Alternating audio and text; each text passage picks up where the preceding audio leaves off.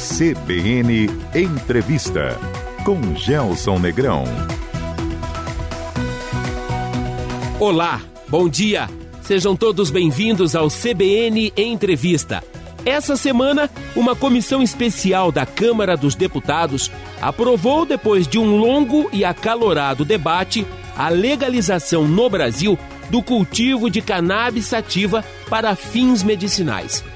O que essa medida significa na prática para o tratamento de pacientes com Alzheimer, Parkinson, câncer, depressão, entre outros?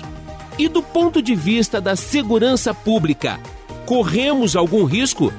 Nosso convidado é o médico e deputado federal pelo Paraná, Luciano Dutti, relator do projeto na Câmara Federal.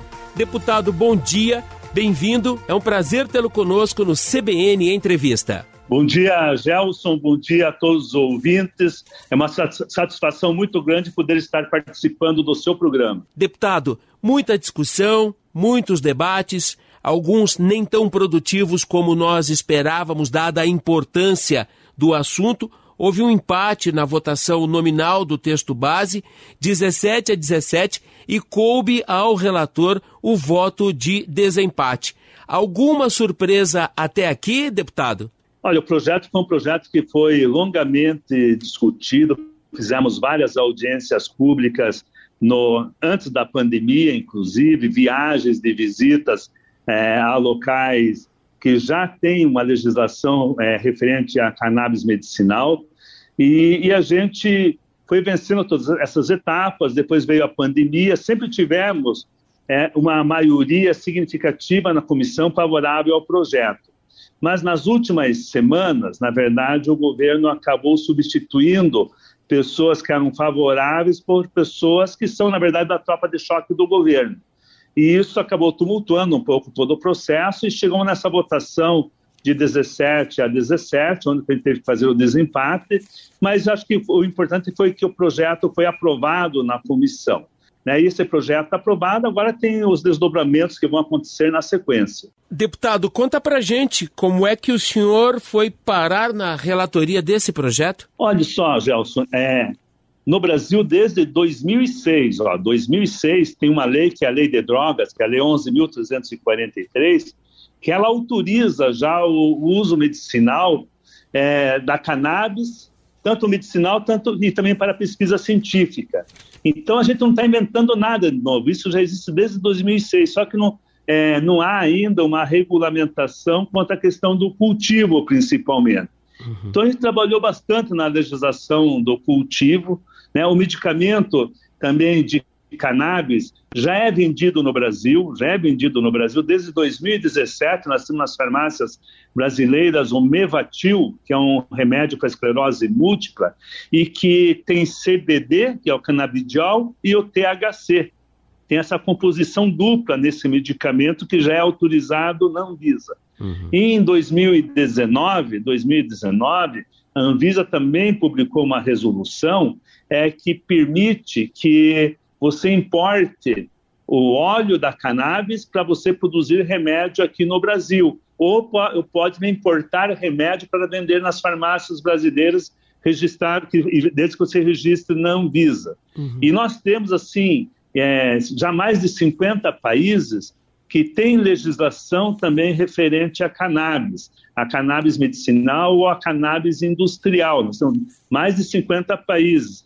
E tem países como, por exemplo, Israel, que é um país, todo mundo sabe, conservador, que é um dos maiores pesquisadores de cannabis e já usa cannabis medicinal há muito tempo para diversos tipos de patologias. Uhum. Né? Os Estados Unidos, é, o Canadá, a Inglaterra, a Espanha, Portugal, a Itália, a Suíça, enfim, isso já vem sendo difundido. E tem várias patologias, como é o caso das hiperipsias refratárias, por exemplo, que não melhoram com o tratamento habitual e tem uma significativa melhora quando você usa quando você usa é, medicamento à base de cannabis. O autismo tem excelente resultado, dor crônica, Parkinson, Alzheimer, esclerose múltipla, enfim, tem várias patologias que hoje se beneficiam do tratamento com base de cannabis. Então, a gente trabalhou bastante para poder fazer um marco regulatório que fosse referência não só para o Brasil, mas para. Porque eu acho que assim, o que nós montamos aqui é coisa de ponta, assim, é, uma, é uma regulação de ponta a nível mundial,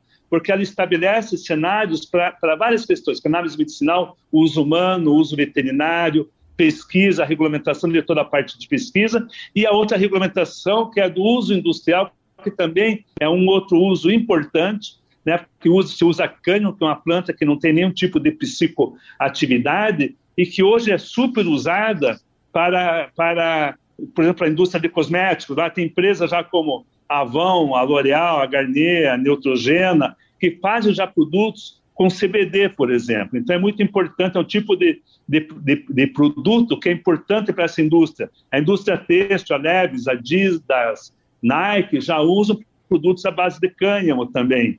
Então, assim, tem a indústria da, é, da, da celulose, mesma coisa, também usa o cânimo porque é celulose, porque o cânimo, você a cada seis meses você pode estar renovando o seu cultivo, enquanto que o eucalipto demora seis anos, ou o pinos dez anos para você poder colher ele, o cânimo você colhe com seis meses. Então, é, é um mercado novo que a China está muito na frente, os Estados Unidos também estão avançando bastante e nós estamos parados nessa indústria.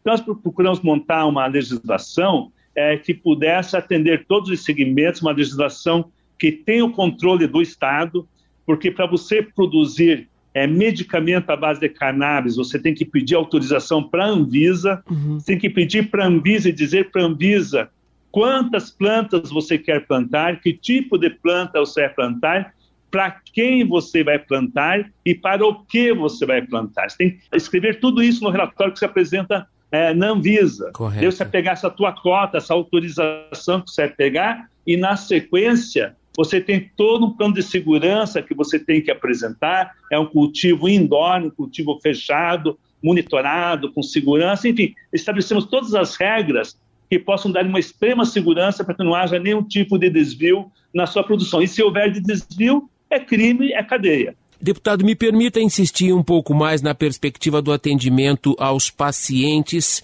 que podem se beneficiar com a cannabis medicinal. Qual é esse contingente? Qual é a realidade desses brasileiros hoje, deputado?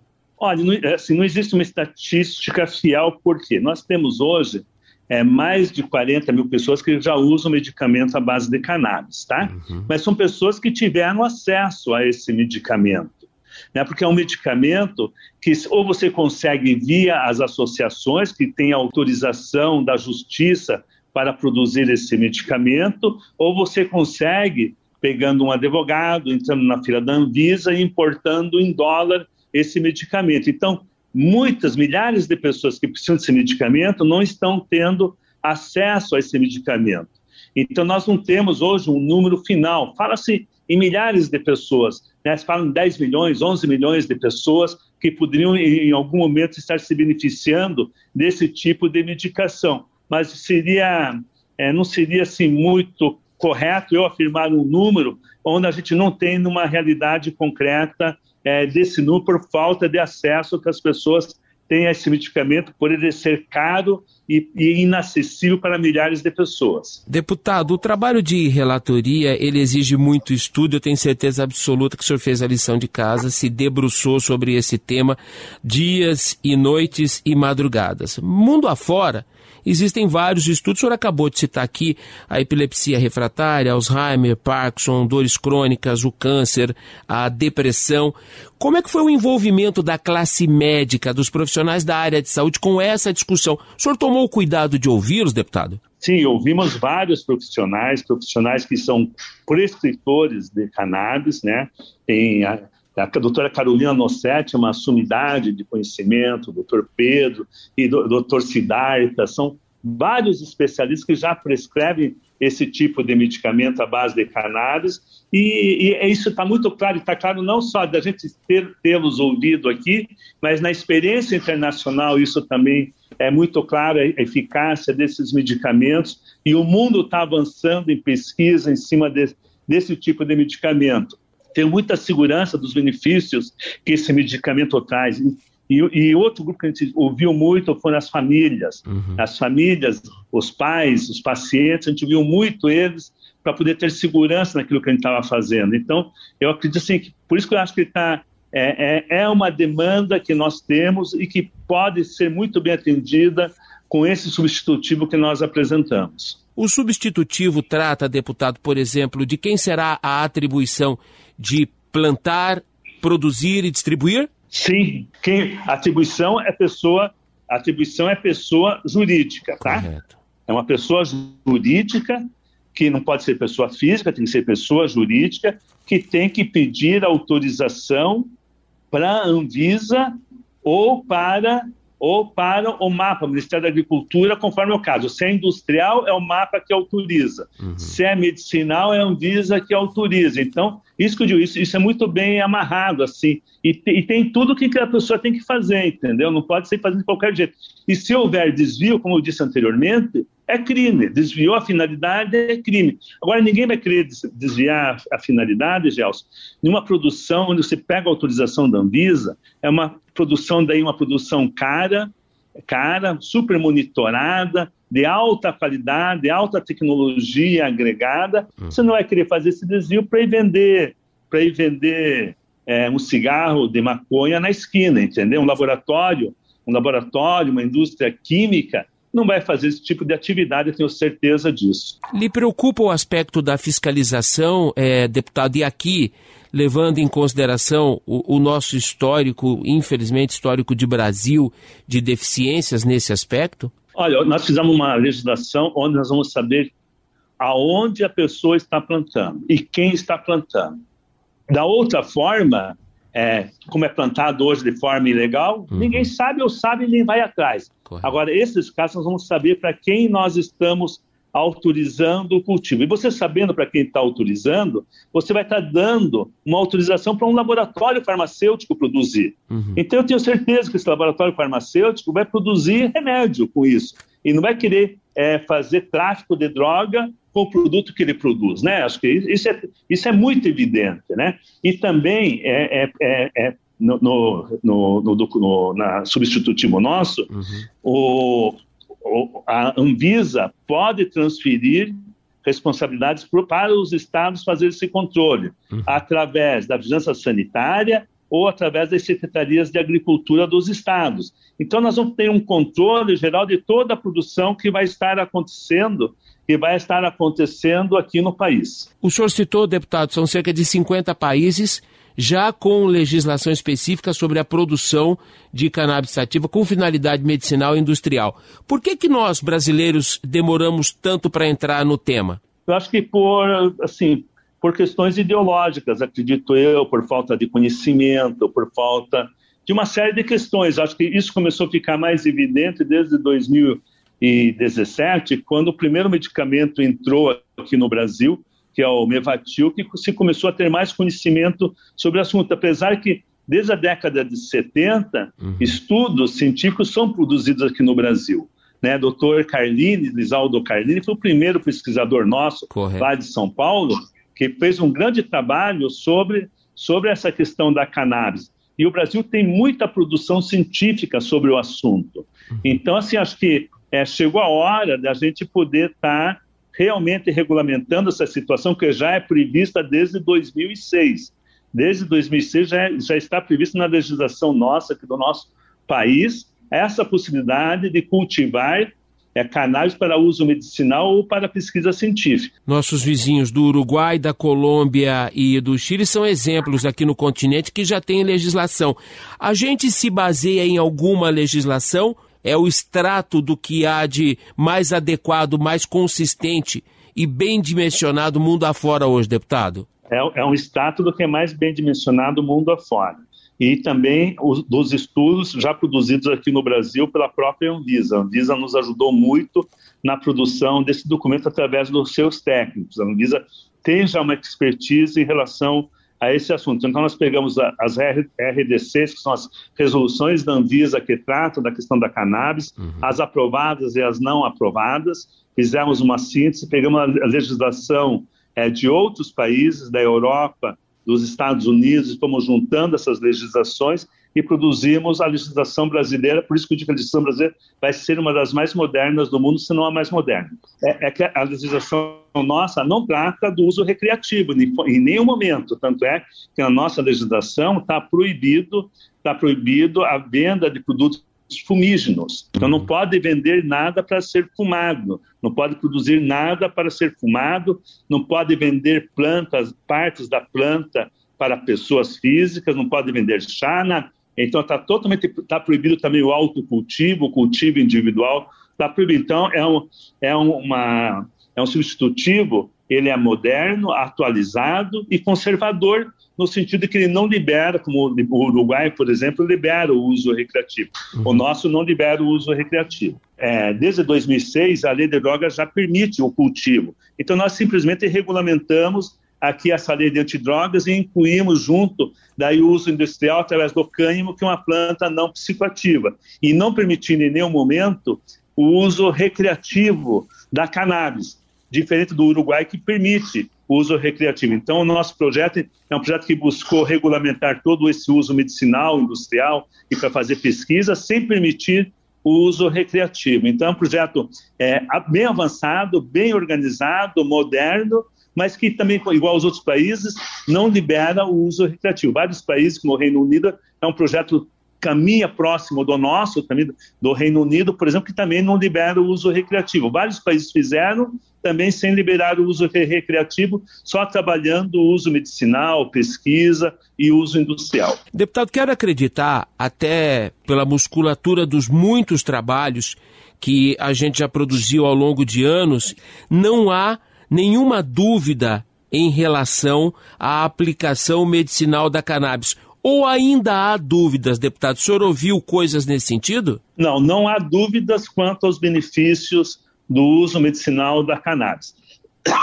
É, nós temos que investir em pesquisa para acharmos outros usos que a gente não conhece ainda e também estudar os outros canabinoides que tem na planta de uhum. cannabis para saber também qual é a finalidade medicinal que, a, que aquele outro canabinoide, que não seja o CBD ou o THC, também pode ter e beneficiar a saúde, a saúde da gente. Deputado, o senhor citou os aspectos comerciais.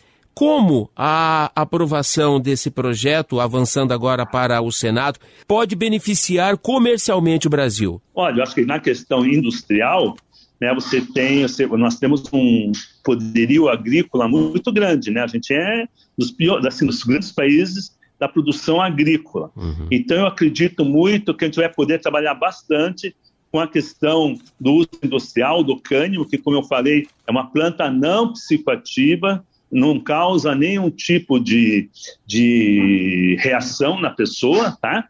E esse uso industrial vai ser, poder ser usado por vários eixos da indústria, tanto da indústria de cosméticos, a indústria de alimentos, a indústria têxtil, a indústria da celulose, a indústria de fibras, a indústria de recicláveis. Então, nós temos várias possibilidades que vai depender muito é, do, do, de como o Brasil for trabalhar essas questões. Então, acho que tem uma possibilidade muito grande. O nosso mercado interno também é grande, nós temos mais de 220 milhões de pessoas. O Uruguai chega a 5 milhões, os outros países são muito menores que, que o nosso. Então, acho que vai ser uma uma indústria que vai ser super estimulada para que possa realmente entrar nesse mercado, ter um mercado interno e ter um mercado exportador grande é, também. Então, eu acho que aqui reside um espaço grande para a geração de emprego, para a geração de renda, para aumento de impostos, né, arrecadação de impostos é, pelo governo. Então, ele tem uma expectativa muito boa. E também na área medicinal, nós temos ampla capacidade também de produzir os medicamentos para o mercado interno e para o mercado externo. A propósito, deputado, como se dará o envolvimento da indústria farmacêutica com o tema?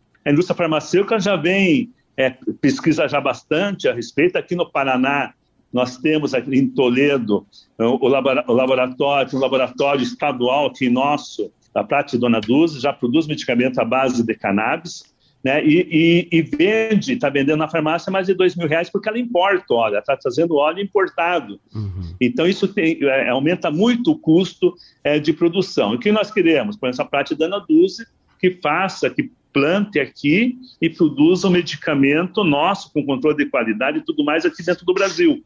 Como também é, tem outros laboratórios que têm interesse em produzir medicamentos à base de cannabis, que se instalem aqui e produzam medicamento, plantem aqui, produzem o medicamento aqui, vendam para o mercado interno ou exportem. Quer dizer, a gente vai ter um grande círculo, como nós temos as, as associações que fazem isso, as farmácias magistrais que vão ser autorizadas é, também a fazer isso. Então, acho que nós montamos um elenco muito muito diverso e muito bom para dentro do mercado, nacional, mercado nacional. Se no mercado internacional há players gigantescos como a China, por exemplo, produzindo e faturando, por que não participar disso, não, deputado? Não tem como ficar para trás, né? A gente não pode ficar para trás da China e dos Estados Unidos. Eu vejo assim que são os dois mercados fortíssimos e que nós temos amplas condições de disputar com esses mercados o mercado mundial, entendeu? Teve audiência pública na Comissão de Agricultura e na nossa comissão uhum. com a indústria que com a indústria, com a área, com a área da indústria. Uhum. E participaram, participou a indústria química também participou bastante também desse processo. Tem até uma associação brasileira já de produtores de cânio que já se formaram mesmo antes de, de estarem produzindo. Então já existe toda uma movimentação e uma expectativa é, pela aprovação do projeto para que eles possam realmente vir para cá. Senão, daqui a pouco, eles vão começar a se instalar nos países vizinhos por falta de legislação local. Intervalo. E daqui a pouco, a segunda parte da nossa conversa com o médico e deputado federal pelo Paraná, Luciano Dutti. O assunto de hoje é a aprovação da proposta para legalizar no Brasil o cultivo de cannabis sativa para fins medicinais. O deputado Luciano Dutti é o relator do projeto na Câmara Federal. Até já! De volta com o CBN Entrevista, o programa desta semana fala sobre a aprovação da proposta para legalizar no Brasil o cultivo de cannabis sativa para fins medicinais. O nosso convidado é o médico e deputado federal pelo Paraná, Luciano Dutti, relator do projeto na Câmara Federal.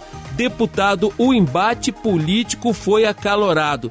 Ele já se encerrou ou tem mais no Senado? Eu acredito que o embate político vai continuar ainda dentro da Câmara, inclusive, porque eu acho que é, estão tentando fazer um recurso para levar o projeto para o plenário da Câmara ainda, mesmo ele sendo terminativo, nós vamos ter que discutir isso, uhum. por conta aí das diversas fake news que foram montados ao longo de, dessa trajetória toda aí da discussão do projeto, né? Por, dizendo que nós vamos fazer uma liberação ampla é, da maconha no Brasil, esse tipo de coisa que as famílias todas é, vão ter acesso às drogas e os filhos vai acontecer isso, isso e aquilo. É tudo mentira, a gente já mostrou aqui no projeto, o projeto é, é super seguro, é um projeto honesto, correto, que visa o bem-estar das pessoas, dos pacientes, principalmente, que visa também o desenvolvimento agrícola, industrial, que possa produzir emprego, que possa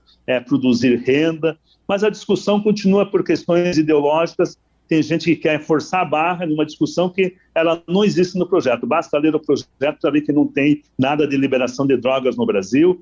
Quem for produzir, quem for cultivar, vai ter que fazer tudo autorizado pelo governo vai ter que ter autorização do governo para fazer isso e todo o controle do Estado. Então, não há motivo nenhum para desvio e ninguém vai querer desviar uma finalidade é, tão cara para pessoas fumarem maconha, por exemplo. Deputado, o texto está pronto para seguir para o Senado. Aliás, todos os destaques foram rejeitados. Os críticos, o senhor acabou de citar, querem levá-lo para apreciação no plenário da Câmara. Na sua opinião, isso tem chances de ocorrer? Quando chegar no plenário da Câmara, você chegar um recurso, um recurso assinado por 52 deputados, tá? Uhum.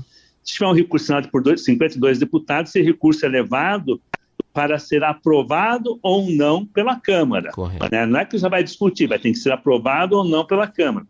Eu tenho, assim, é, convicção de que a maioria dos deputados é favorável ao projeto. Correto. A maioria dos deputados, deputados que têm bom senso, que têm coerência, que não, não inventam história, né, eles têm, eu tenho segurança que aí nós temos a maioria tanto para rejeitar o recurso e mandar depois para o Senado, ou como debater na própria Câmara e aprová-lo na Câmara. Deputado, com base na sua experiência política, eu quero a sua leitura. O que é que justifica esse posicionamento da, da base governista? Eu acho que a resistência é, é a mesma, a mesma discussão da hidroxicloroquina, do uso de máscara, da não eficácia das vacinas. Acho que entra nesse mesmo tipo de discurso, entendeu? Uhum. É o mesmo grupo que, que fala que não precisa usar máscara, que o negócio é tomar hidroxicloroquina e vermectina, que o negócio é que vacina tem que tomar cuidado, que vacina não funciona. Então, é esse mesmo grupo que quer dizer que nós estamos fazendo um projeto para liberar o uso recreativo ou uso adulto da cannabis. A questão é ideológica, né? Entendeu, Gelson? A questão é puramente ideológica, um debate ideológico. Mas a, a, tropa de choque do governo ainda vai insistir mais um pouco. Seu colega aqui do Paraná, por exemplo, aliás, daqui da região de Londrina, o deputado Diogo Garcia do Podemos, classificou de cavalo de Troia. É. Eu não, não, não, quero nem comentar mais sobre ele, porque visão totalmente equivocada, porque o presidente da, da Comissão de Doenças Raras né, que onde as mães lutam para ter esse acesso a esse medicamento, ele, ele quer que a gente importe o medicamento. Ora, se você importar um medicamento, por que você tem que importar um medicamento se eu posso produzir no Brasil? Não tem sentido nenhum, entendeu? Deputado, e qual é o argumento para contrapor, por exemplo, aqueles seus colegas que dizem que o SUS pode fornecer o medicamento gratuitamente? O SUS pode fornecer gratuitamente desde que importe, né? Uhum. Se você não produz no Brasil, você tem que importar. Eu quero que distribua pelo SUS produzido aqui no Brasil. Perfeito. perfeito. Com custo bem mais baixo, daí, né, Gelson? O custo bem mais baixo. Se for produzir no Brasil, eu não vou pagar 3 mil reais um vidro de 30 ml no medicamento. Vou produzir aqui no Brasil, o custo vai ser bem mais baixo. Espero que o SUS possa fornecer para as famílias que precisem de graça. Agora, por que, que eu vou dar dinheiro, investir dinheiro é, no exterior, lá no Canadá, ou nos Estados Unidos, ou na Inglaterra, o meu ativo primeiro da Inglaterra, uhum. mandar dinheiro brasileiro para lá, para importar, para favorecer a indústria farmacêutica de lá, importar aqui para o Brasil e fornecer aquilo para aqui, aqui para o Brasil. Tanto é que o Ministério da Saúde, na última discussão sobre essa questão do medicamento à base de cannabis para ser dispensado pelo SUS, para 5 mil pessoas, calculou um gasto em torno de 80 milhões e não autorizou, uhum. entendeu? Uhum. Agora, se nós tivermos a produção aqui no Brasil, nós vamos ter um produto de custo mais baixo, com alta qualidade para poder ser fornecido para a nossa população. O senhor conhece a opinião do Ministério da Saúde sobre o tema ou lá também está enviesado pela tropa de choque ideologicamente do governo? Ah, é, a opinião do, do, Ministério da Saúde, todo mundo já sabe que é a opinião do Bolsonaro, né? não é do, do Ministério. Né? Isso já foi dito claro em várias situações que aconteceram ao longo dos últimos, dos últimos, no período da pandemia, isso ficou muito claro. Ninguém tem opinião, a opinião não vale, o que vale é o que o presidente acha. Se, veja só, a discussão das vacinas, aquele, aquele ministério paralelo que foi criado com os Terra e outras pessoas, é, nós vimos claramente, todo mundo assistiu, acredito eu, falando mal das vacinas. Por isso que o Brasil ficou atrasado nas vacinas atrasou um montão de tempo para comprar vacina. Quando a Pfizer ofereceu vacina para o Brasil, lá atrás, nós, nós enrolamos, foram enrolando a Pfizer, enrolando, enrolando, e não compraram vacina. Somente agora, depois de grande pressão, em fevereiro, que começou a chegar vacina no Brasil, uhum. quando nós podíamos ter vacina desde o final do ano, né?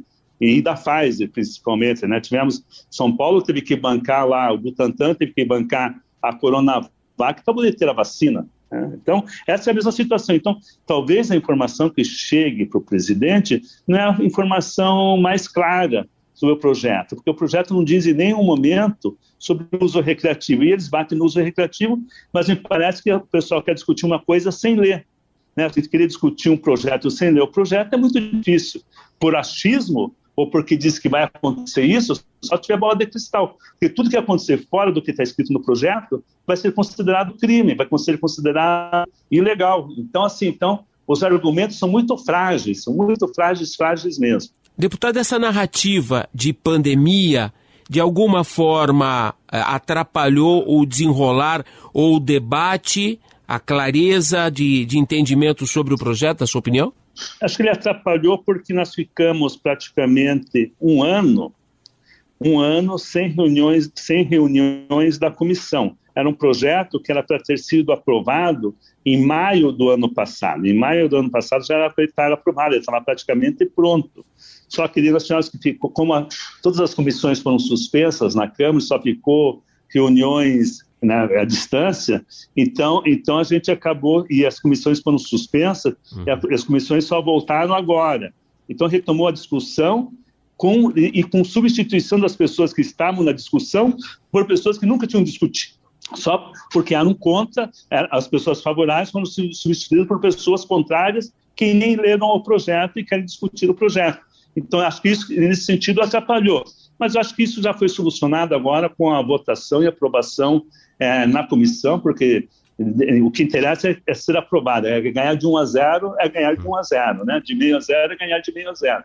Então, acho que o importante foi ter vencido esse processo da comissão e espero que ele possa realmente ir é, para o Senado, lá ter uma boa discussão no Senado, que a gente possa realmente, é, a sociedade possa conhecer bem esse projeto, a importância dele e os benefícios que ele vai trazer aí para para os pacientes que precisam do, do, do, medicamento à base de cannabis e que hoje não têm acesso. Deputado, o projeto original do seu colega Fábio Mitidieri, do PSD, do Sergipe, ele foi muito alterado, ele foi melhorado, na sua opinião? Ele foi, ele foi, ele, ele foi avançado, né?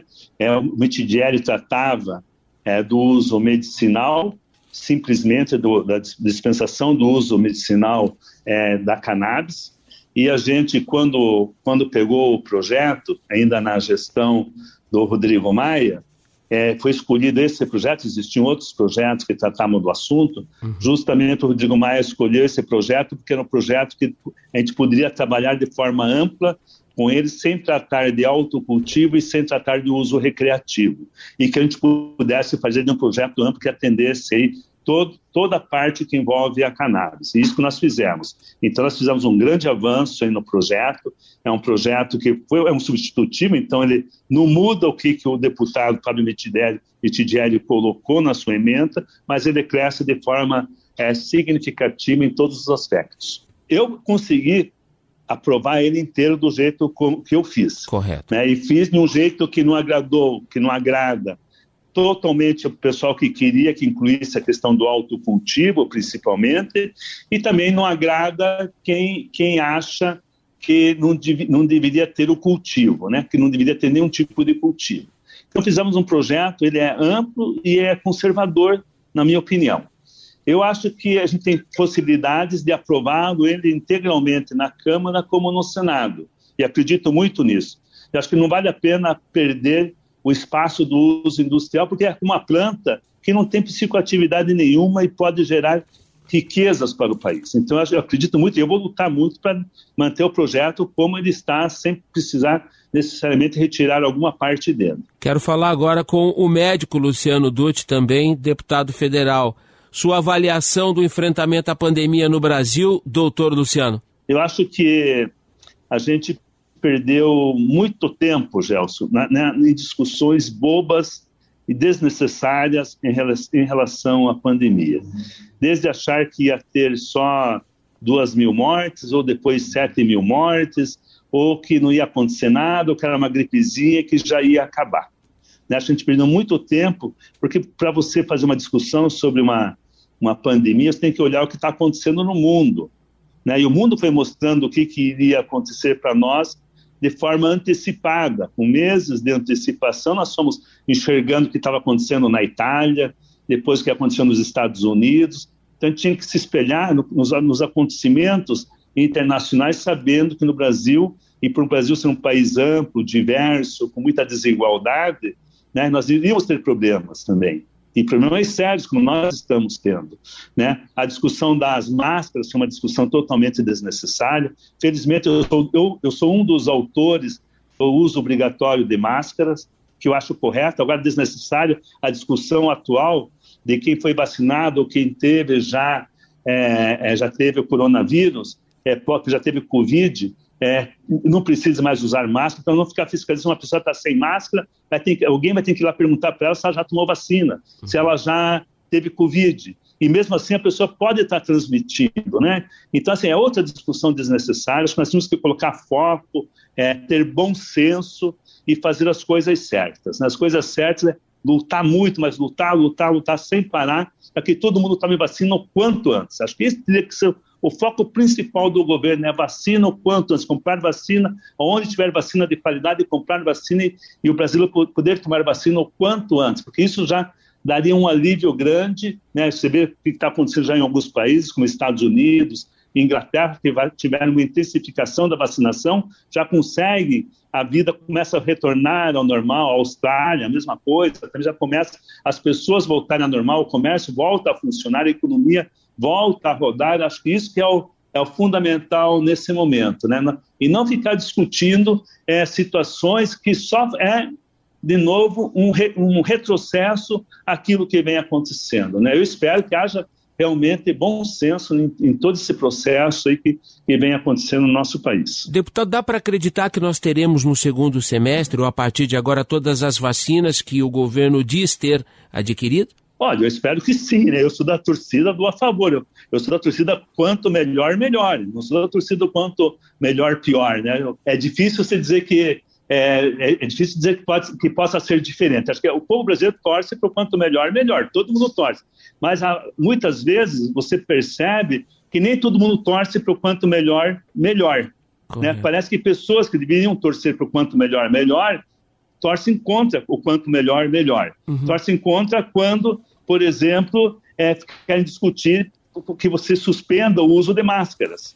Quando não corre atrás para comprar mais vacina e ter mais vacinas para serem disponibilizadas.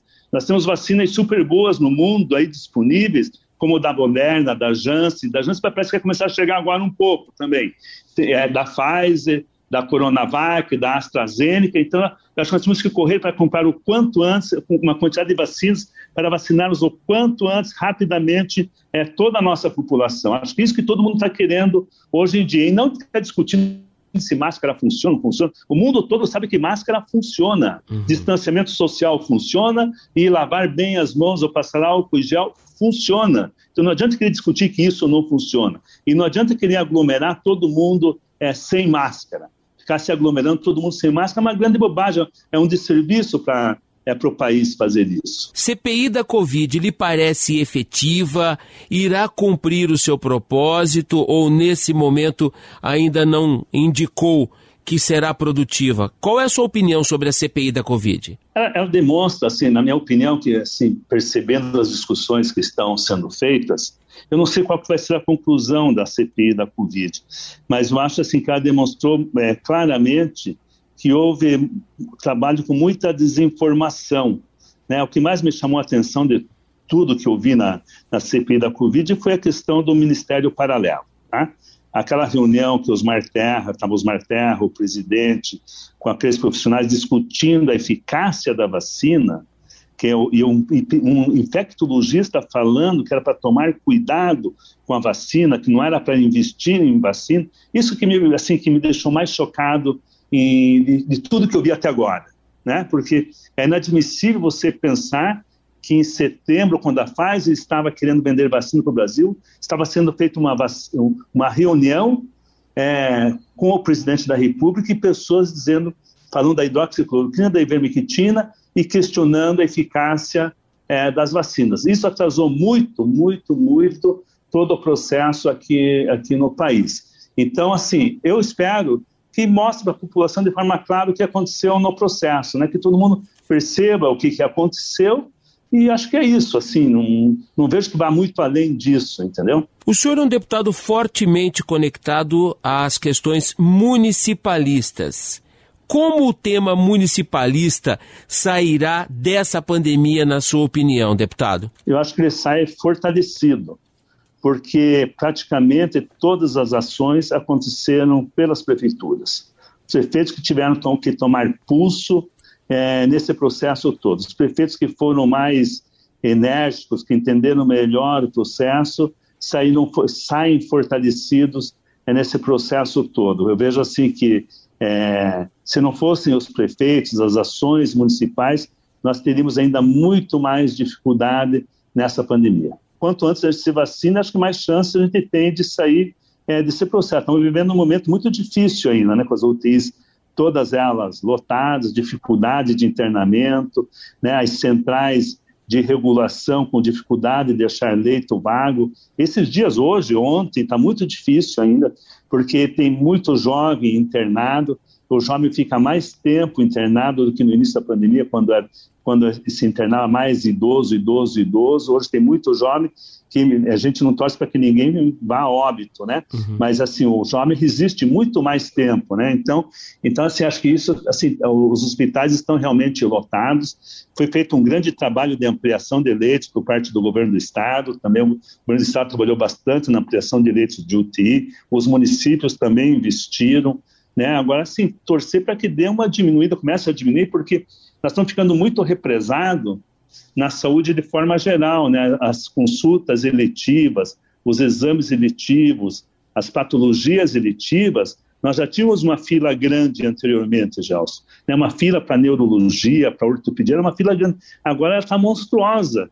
E ninguém fala mais da fila, porque tu não está preocupado com, com, a, com a Covid. E é justo isso. Só que daqui a pouco a gente vai sair da Covid com um rescaldo muito grande em, todos os outros, em todas as outras patologias que vão estar contingenciados nesse processo todo que nós estamos passando. O senhor foi prefeito de uma das maiores e mais importantes capitais do país, Curitiba. Acertou lá atrás o Supremo quando entregou às administrações municipais e aos prefeitos a autonomia que lhes concedeu para deliberar sobre o conjunto das medidas, deputado? Ah, eu não tenho dúvida, tenho plena convicção que acertou e acertou em cheio, porque é o prefeito que está no dia a dia vivendo a situação, é no município que as pessoas moram, né? E acho que e a realidade de cada município é diferente de outro município. Então não teria como o governo federal estar tá ditando ordens lá de cima para todos os municípios do país, porque cada município, em um determinado momento, Manaus viveu a sua crise, depois viveu é, o Paraná viveu, Curitiba viveu e assim por diante. Então nós temos que pensar isso na questão local. Então, é que acho que o governo do estado do Paraná trabalhou com uma lógica, para mim, mesmo com toda a crise que nós estamos passando, mas houve investimento, uma preocupação grande. Eh, os secretários municipais participaram de forma ativa eh, das decisões, o secretário de Estado da mesma forma. Eu acredito muito que o que foi feito no Paraná e nas cidades do Paraná foi feito aquilo que era possível ser feito. Deputado, muito obrigado pela sua atenção. Foi um prazer tê-lo conosco aqui no CBN Entrevista. Grato pela sua contribuição. Um grande abraço, um grande abraço a todos. Nossos agradecimentos ao médico e deputado federal pelo Paraná, Luciano Dutti. Se você perdeu o CBN Entrevista de hoje, você vai ter a oportunidade de ouvi-lo em cbnlondrina.com.br na aba Projetos Especiais. O nosso papo com o deputado Luciano Dutti sobre a aprovação da proposta para legalizar no Brasil o cultivo da cannabis sativa para fins medicinais também vai virar podcast na plataforma Spotify. Grande fim de semana a todos, com segurança e saúde. Até sábado. Tchau. CBN Entrevista com Gelson Negrão.